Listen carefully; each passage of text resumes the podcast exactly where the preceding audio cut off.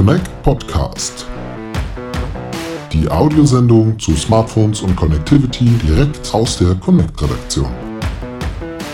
Schönen guten Tag, liebe Hörerinnen und Hörer, und willkommen zurück bei einer neuen Folge unseres Connect Podcasts. Mein Name ist Lennart Holtkemper und wir möchten heute auch wieder unseren Autor Hannes Rügheimer begrüßen. Hallo Hannes. Hallo Lennart. Nun haben wir jetzt ja eine längere Zeit Pause gehabt, wie im letzten Podcast ja schon gesagt, aber es geht Schlag auf Schlag mit spannenden und interessanten Themen, die wir Ihnen natürlich auch nicht vorenthalten möchten. Heute besprechen wir Ladetarife für Elektro- und Hybridautos, denn zusammen mit unserem Partner Umlaut haben wir in guter alter Mobilfunkmanier nun auch erstmals E-Mobility-Tarifchecks durchgeführt. Um das für Sie vielleicht einmal noch einzuordnen und mit einem kleinen Rückblick zu beginnen, E-Mobility ist eines unserer neuen Themenschwerpunkte, auf die wir uns nun bei Connect stärker konzentrieren wollen. Denn es gibt, ähm, wie wir ja auch schon in einem Podcast gesagt haben, doch deutliche Analogien zum Mobilfunk. Da wäre zum Beispiel der Netztest. Also wir haben im letzten Jahr das erste Mal unseren E-Mobility-Netztest gemacht und da hast du, Hannes, natürlich auch stark wieder mitbetreut. Wir hatten sogar in dem Jahr zwei Aufschläge, aber ähm, der letzte Aufschlag war sogar für die Dachregion. Das haben wir auch zusammen mit unserem Partner Umlaut gemacht. Und im letzten Podcast haben wir über E-Mobility-Apps gesprochen. Hannes, da warst du auch äh, federführend als Autor mit dabei. Genau, einfach die Apps, ähm, ja, wo man sich dann sein Ladenetz auch mal anschauen kann, gucken kann, wo kann ich laden, ähm, über die App bezahlen und so weiter und so fort. Da haben wir die Anbieter verglichen. Und jetzt ähm, muss es eigentlich quasi weitergehen, sich mal den Preis ein bisschen näher anzuschauen. Und das haben wir nun auch mit unserem Tarifcheck gemacht. Der Preis ist ja durchaus auch öffentlich hier und da mal in der Kritik, ähm, dass Laden relativ teuer geworden ist, sagen einige. Dann sagen die Betreiber, ja gut, die Abgaben sind natürlich auch in gewisser Weise gestiegen und äh, wir müssen ja auch noch ein Ladenetz ausbauen. Und wir wollen jetzt einmal mit unserem Test überprüfen und Ihnen auch die Möglichkeit geben, sich die günstigsten Betreiber herauszusuchen. Und ja, beim Aufbau unseres Testdesigns ist uns eigentlich schon relativ schnell klar geworden, dass das nicht mal eben so gemacht ist und dass das auch sich nicht mal eben so aus dem Mobilfunk äh, analog übernehmen lässt, sondern dass man da schon auch ähm, deutlich tiefer einsteigen muss und dass das Ganze ein bisschen komplexer ist. Und äh, ja, Hannes, kannst du uns mal sagen, wie sind wir da rangegangen? Also was war denn wirklich die Kernsäule, auf dem wir den ganzen Tarifvergleich aufgebaut haben? Ja, also wie du gerade schon gesagt hast, wir haben halt wirklich bei der Recherche relativ schnell festgestellt, dass die Welt äh, dieser Elektromobilitätstarife doch nochmal um einiges komplexer ist, als wir es vom Mobilfunk gewohnt sind. Das hat nach meiner Einschätzung auch einfach damit zu tun, dass der Markt jünger ist. Also ich denke, dass auch ähm, in der Elektromobilität sich die Dinge noch ein bisschen zurechtschaukeln werden und, und bestimmte Komplexitäten vereinfachten, sich, sich noch vereinfachen werden. Also es hat halt damit zu tun, dass die Tarife zum Teil unterschiedlich aufgebaut sind. In der Regel wird nach Kilowattstunden abgerechnet, aber manche Anbieter packen dann auch nochmal zusätzlich eine zeitabhängige Komponente dazu. Dann gibt es irgendwie diese Blockiergebühren, mit der die, mit denen die Anbieter Anbieter verhindern wollen, dass Elektroautos oder Hybridautos äh, nach dem Laden noch lange an den Säulen parken und die damit eben für andere Leute blockieren, die sie auch gerne nutzen wollen. Mhm. Und dann hängt es bei einigen Anbietern auch noch davon ab, wer ist denn jetzt eigentlich wirklich der Betreiber der Ladesäule, der sogenannte CPO. Dann gibt es CPO-spezifische Preise und dann wird es natürlich wirklich beliebig kompliziert. Wie geht man jetzt irgendwie an so eine Thematik ran? Also das grundsätzliche Vorgehen, das haben wir natürlich schon auch unseren Tariftests entlehnt. Wir haben Nutzertypen definiert. Wir haben gesagt, es gibt unterschiedliche äh, Nutzungsstufen der mhm. Elektromobilität. Es gibt einen Weniglader, einen Normallader und einen Viellader. Und für den haben wir dann halt wirklich modelliert. Ähm, und da musste man sehr ins Detail gehen. Was hat er für ein Auto? Was verbraucht er bei seinen Fahrten? Welche Jahreskilometerleistung hat er? Welche, in, zu welchem Anteil wird überhaupt öffentlich geladen? Und welche Menge an Strom fließt dann da rein? Und dann kamen eben wirklich noch so Aspekte dazu, wie ähm, bleibt er noch ein bisschen länger stehen? Also schlägt die Blockiergebühr auch mal zu. Und das mhm. alles wurde eben ähm, von Umlaut sehr sorgfältig und auf Basis derer Praxiserfahrungen, weil die machen ja viele Projekte auch im Bereich E-Mobilität, ähm, zurecht definiert und, und nachgerechnet. Und auf dieser Basis haben wir dann für unsere unterschiedlichen Nutzertypen eben Preise, Jahrespreise, Jahresgesamtausgaben festgelegt und die waren da die Grundlage unserer Benotung. Ja, das hört sich interessant an. Also beim äh, Mobilfunk müssen wir jetzt ja auch kein Smartphone definieren, mit dem man denn durchs Internet surft. Das mussten wir jetzt hier schon und gucken, welche Autos passen denn zu welchem Ladetyp. Und äh, ja, da fangen wir doch ganz einfach mal beim Weniglader an. Das ist eher so ja, der kompakte, der Kleinwagentyp, oder Hannes? Ganz genau. Also wir haben da eine Batteriekapazität von 37,5 Kilowattstunden ähm, unterstellt. Das ist so ein bisschen der Mix aus aus dem, was so Autos wie ein Renault Zoe oder ein Fiat 500, der neue, der elektrische oder die kleineren Ausbaustufen vom VW ID3 haben. Und dieser Weniglader, der nutzt eben sein Elektroauto überwiegend für Kurzstrecken, mhm. überwiegend zum Pendeln oder im, im Stadtverkehr, im, im Nahbereich. Ähm, wir haben eine Kilometerleistung von 7.500 Kilometern im Jahr zugrunde gelegt und den Verbrauch des Autos dann halt auch dieser Klasse entsprechend ähm, zugerechnet und, und gesagt, also so im Durchschnitt 16,5 Kilowattstunden auf 100 Kilometer. Das ist jetzt keine besonders batterieschonende Fahrweise, aber auch keine super sportliche mhm. Fahrweise, sondern eben so ein guter Durchschnitt. Mhm. Und was halt auch noch ein wichtiger Aspekt ist, ähm, in diesem Modell sagen wir, der hat eine Wallbox zu Hause, dieser Nutzertyp, und da lädt er auch überwiegend, so dass er also insgesamt an seinem Verbrauch nur zehn Prozent öffentlich lädt. Mhm. Und das wiederum äh, haben wir dann gesagt, wird wohl dann so etwa zu 60 Prozent an den AC-Säulen, also den Säulen, die typischerweise eher in den Städten stehen, stattfinden und zu 40 Prozent an den DC-Säulen, also den etwas schnelleren, die man in Ladeparks findet oder auch entlang der Autobahnen. Und welche Tarife sind da jetzt empfehlenswert? Was muss ich ungefähr zahlen im Jahr? Ja, wenn man da mal so in unsere Ergebnistabelle schaut, dann sieht man, da ist halt schon eine ziemliche Spreizung. Also der beste ähm, kommt auf eine Jahresausgabe von 43,46 Euro und der schlechteste Tarif auf knapp 127 Euro, also wow. fast das mhm. Dreifache.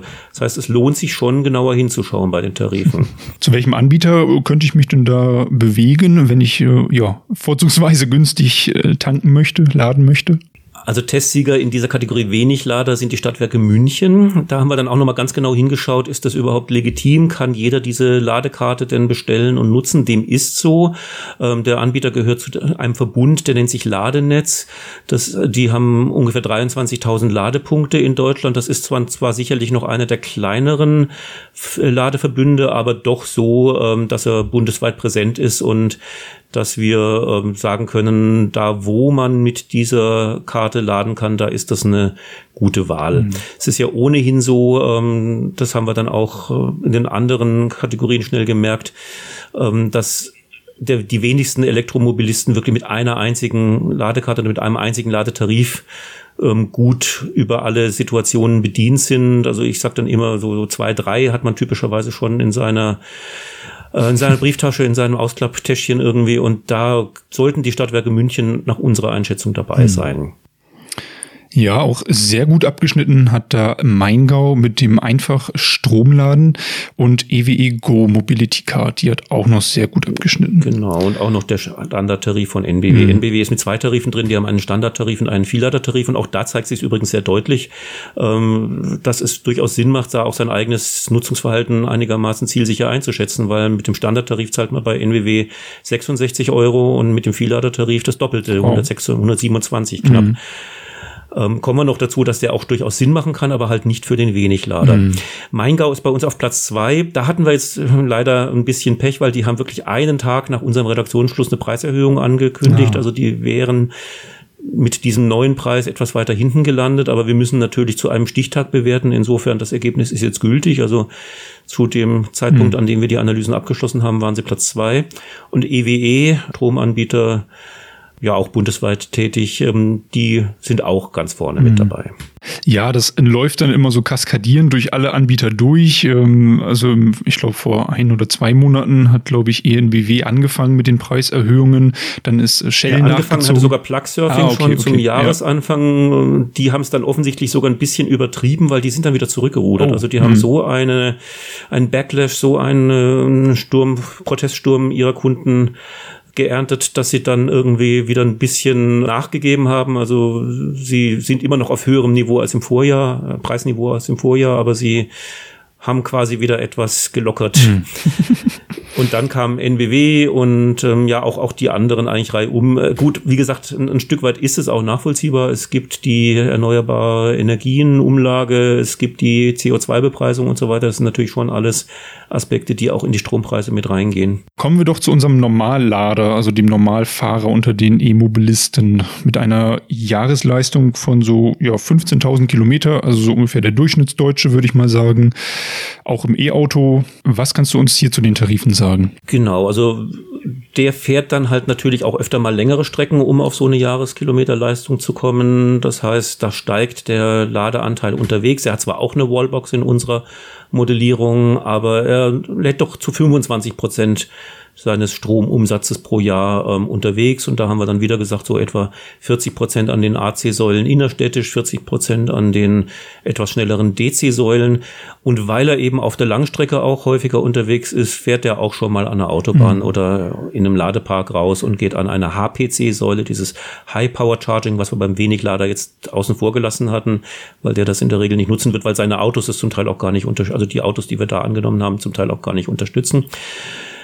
Ähm, ja, und äh, Auto haben wir auch in der Mittelklasse verortet. Also das wäre sowas wie ein Hyundai Kona oder ein Kia e-Niro oder ein Nissan Leaf oder ein Skoda Enyaq, so in dieser Größenordnung.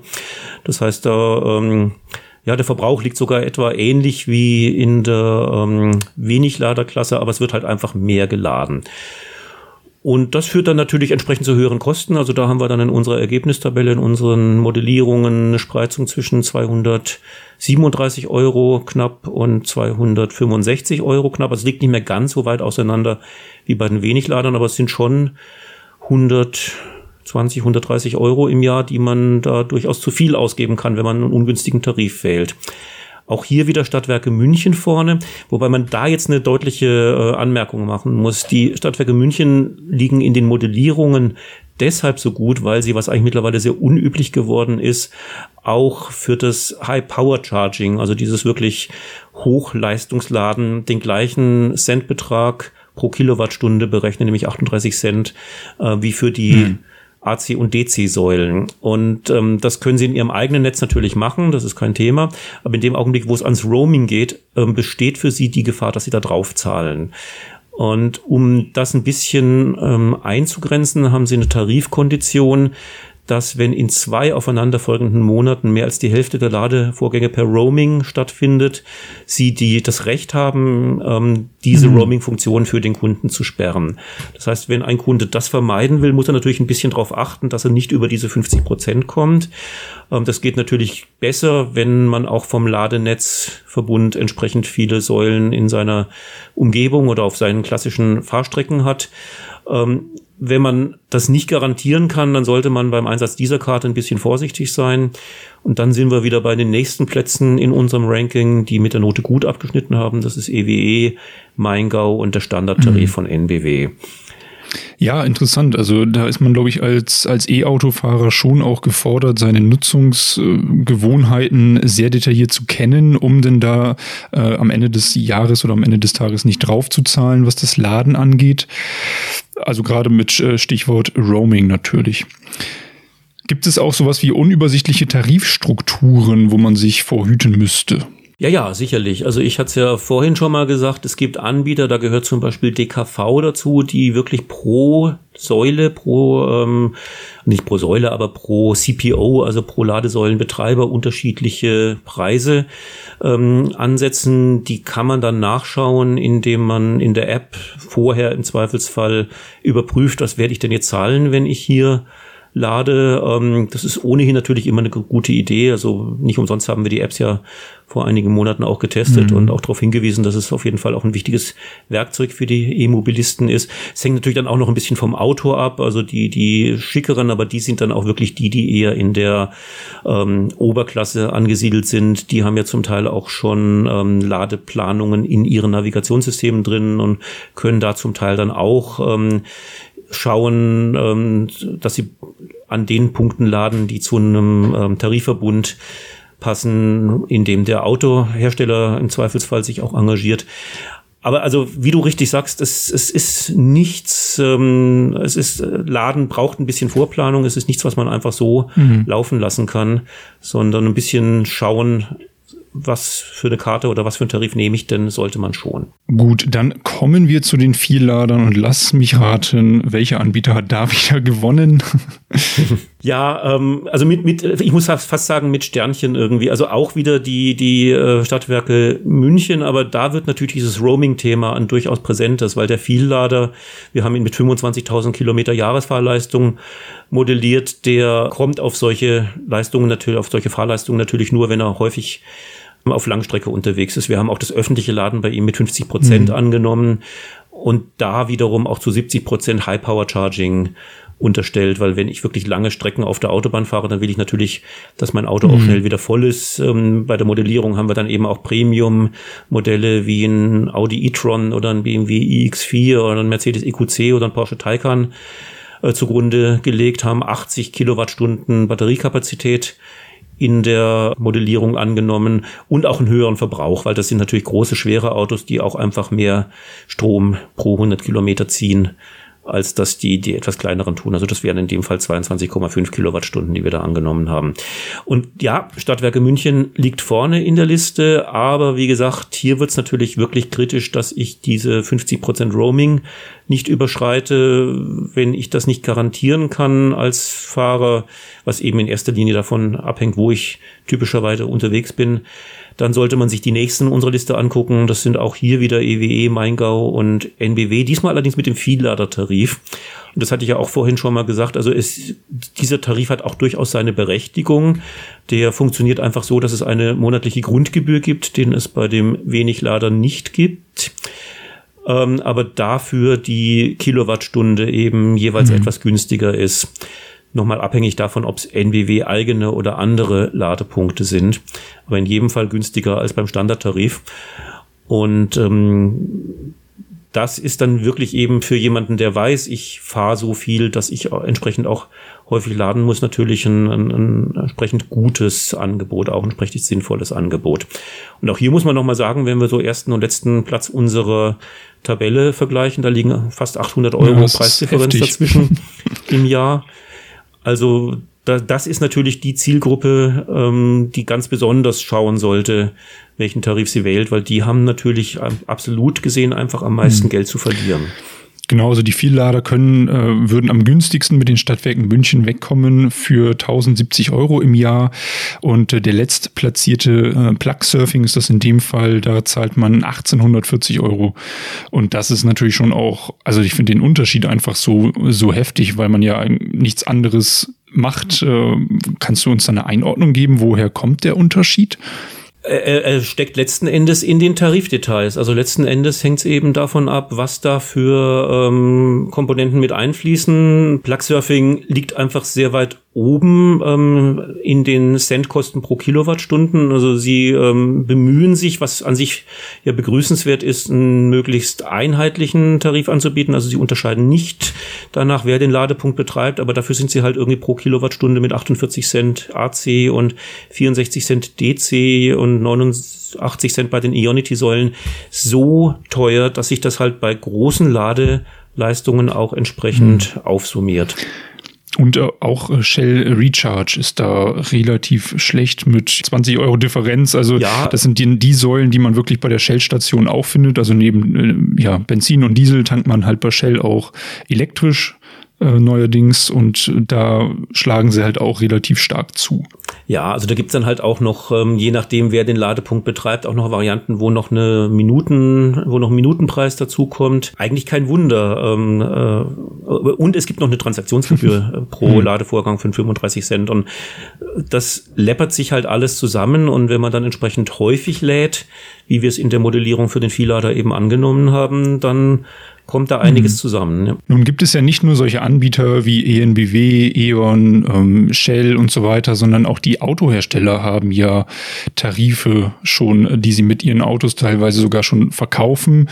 Was kannst du uns zu den Autotarifen sagen? Also wir haben sie uns auch separat angeschaut, die gleichen Modellierungen und die gleichen ähm, Umrechnungsfaktoren bei der Bepunktung zugrunde gelegt und haben festgestellt, also in der Regel fahren unsere äh, Nutzertypen mit den ich nenne es mal öffentlichen Anbietern oder mit, mit den allgemeinen Anbietern mhm. tatsächlich besser. Ähm, es gibt ein paar Szenarien, wo diese Autohersteller-spezifischen Tarife Sinn machen. Also man muss vielleicht vorneweg sagen, Tesla hat insgesamt sehr gut abgeschnitten in allen drei Kategorien. Die haben ein relativ günstiges Angebot für ihre eigenen Fahrer.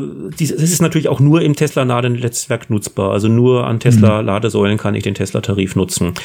Aber ähm, das ist noch relativ transparent und da muss man sich nicht allzu viele mhm. Gedanken machen als Fahrer. Bei den Autoherstellern, ähm, wir hatten Audi mit zwei Tarifen drinnen, BMW mit zwei Tarifen und Porsche. Da sieht's dann schon ein bisschen anders aus. Ich muss übrigens auch dazu sagen, wir hätten auch gerne Mercedes und VW noch untersucht, weil die natürlich auch wichtige und, und entsprechend weit verbreitete Anbieter sind. Das ging aber methodisch nicht, weil die ähm, die Kosten pro Ladepunkt tatsächlich erst transparent machen, wenn man ein reales Auto anmeldet und dafür auch diesen Tarif bucht. Und das haben wir jetzt für unsere Analysen logistisch nicht ja. abbilden können. Wäre vielleicht ein Plan für die Zukunft, aber war also dieses Mal nicht machbar. Ähm, ja, und wenn man dann eben so ein bisschen in die Ergebnisse reinschaut, dann sieht man, also gerade der Porsche Charging Service, der liegt immer ganz weit hinten in den Listen, ähm, kostet zum Teil also auch wirklich ein Vielfaches dessen, was die regulären, was die öffentlichen Anbieter ähm, verlangen und aber auch liegt auch deutlich höher als zum Beispiel der BMW mhm. und der Audi-Tarif. Und das hat vor allen Dingen damit zu tun, dass Porsche zusätzlich zu den ähm, Kilowattpreisen, die durchaus im Rahmen liegen, immer noch Minutenaufschläge draufpackt. 5 Cent beim AC-Laden, 25 Cent beim DC-Laden und bis zu 45 Cent beim High-Power-Charging. Das ist natürlich, also wie gesagt, gerade bei ähm, häufiger Nutzung durchaus ein Faktor, der sich dann auch sehr, sehr ungünstig auswirkt. Auf der anderen Seite, wenn wir uns jetzt ähm, Porsche und äh, im Prinzip die, die, die deutschen Premium-Hersteller Audi, BMW, Porsche und das gilt sicherlich auch in ähnlicher Weise für Mercedes und VW anschauen, dann sind das ja die Unternehmen, die im Wesentlichen auch hinter dem Ionity Netzwerk stecken. Ionity ist ähm, an sich äh, relativ teuer, wenn ich keinen speziell dafür ausgelegten Tarif habe. Also auch in den Roaming-Konditionen ähm, der Standardanbieter sind die immer mit so 79 Cent oder bestenfalls 75 und schlimmstenfalls auch 89 Cent pro Kilowattstunde doch sehr, sehr weit mhm. oben. Und es gibt aber von den Autoherstellern ein paar Tarife, die man sich aber daraufhin dann eben auch genau anschauen muss, wo Ionity dann doch deutlich günstiger wird. Also Audi zum Beispiel verlangt seinem Transittarif dann nur noch 31 Cent pro Kilowattstunde bei Ionity, bei BMW Ionity Plus. Das ist so ein Aufschlag zum Standard BMW Ladetarif sind es dann 35 Cent. Dafür muss ich allerdings dann ähm, nochmal 13 Euro mehr im Monat an Grundgebühr bezahlen. Bei Porsche Charging Service mit knapp 15 Euro Grundgebühr sind wir auch bei 33 Cent Ionity.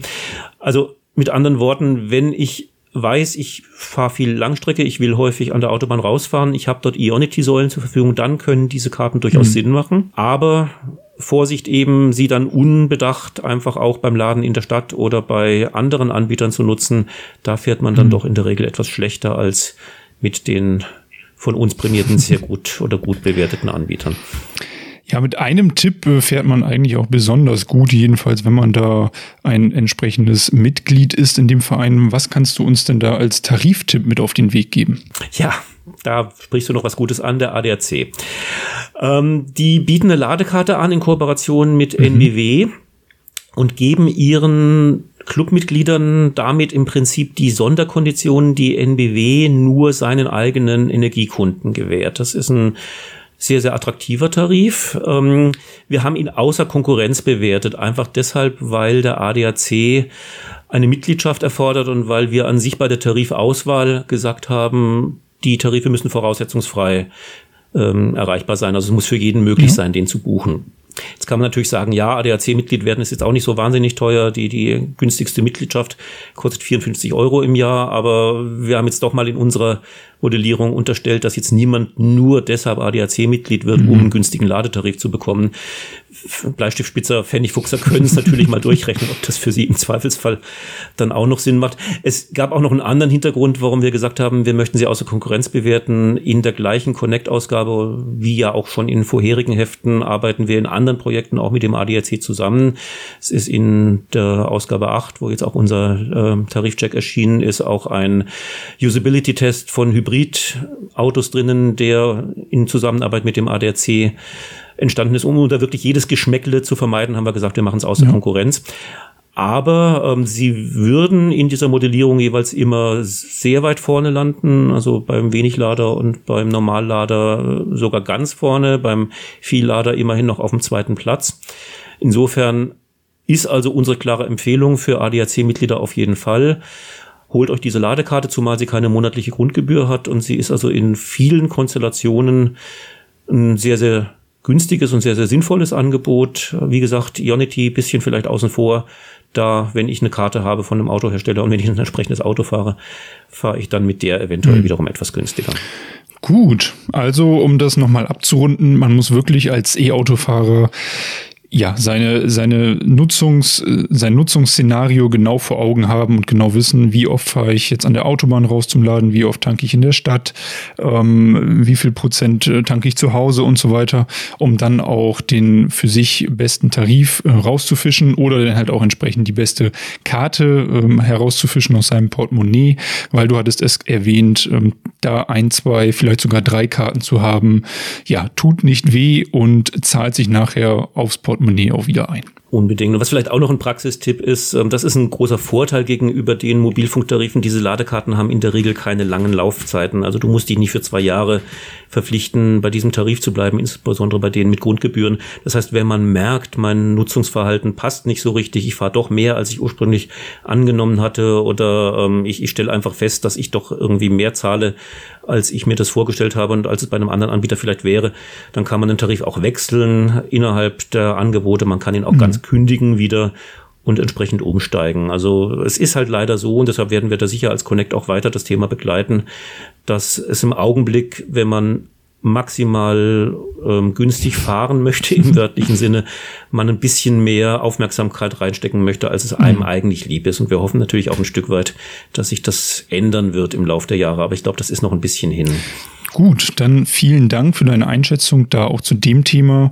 Was mich jetzt noch so interessieren würde, ist es eigentlich günstiger, mit einem E-Auto zu fahren, als mit einem Verbrenner, wenn man jetzt rein auf das Tanken blickt? Haben wir nicht konkret untersucht. Ähm, ich würde sagen, es hängt auch sehr stark vom Szenario ab. Also ähm, in der Regel ist es günstiger in, ähm, bei, bei wenig und normalen Nutzung, also gerade so dem klassischen Pendelverkehr, dem klassischen Nahbereichsverkehr. Ich denke, ohne es jetzt wirklich vor, den, vor der Nase zu haben, die entsprechenden Modellberechnungen, dass in dem Augenblick, wo ich in Richtung Langstrecke komme, ähm, das Verhältnis ein bisschen kippen wird. Also wer jetzt wirklich in erster Linie auf den Preis guckt, der ist wahrscheinlich mit einem verbrauchsgünstigen Diesel dann tatsächlich besser beraten. Aber wir wollen vielleicht nicht ganz vergessen, dass es ja nicht nur ums Pfennigfuchsen geht, sondern dass die ganze Elektromobilität ja auch was mit CO2-Emissionen mhm. und ähm, Einschränkung, ich will ja schon gar nicht Vermeidung sagen, aber Einschränkung des Klimawandels zu tun ja. hat. Ähm, das sollte man natürlich bei alledem auch noch ein bisschen im Kopf ja, haben. Da hast du natürlich vollkommen recht. Ja, vielen Dank auch für diese Einschätzung und vielen Dank, dass du Rede und Antwort gestanden hast, Hannes, auch wieder für diesen Test und äh, uns da durch die durch den Tarifdschungel begleitet hast.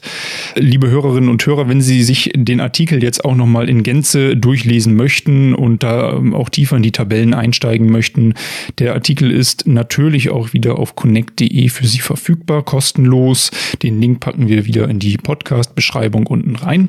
Dann bleibt mir nur noch äh, Ihnen einen schönen Tag zu wünschen und Hannes dir natürlich ebenfalls. Vielen Dank, wünsche ich dir auch und den Hörern natürlich genauso. Tschüss.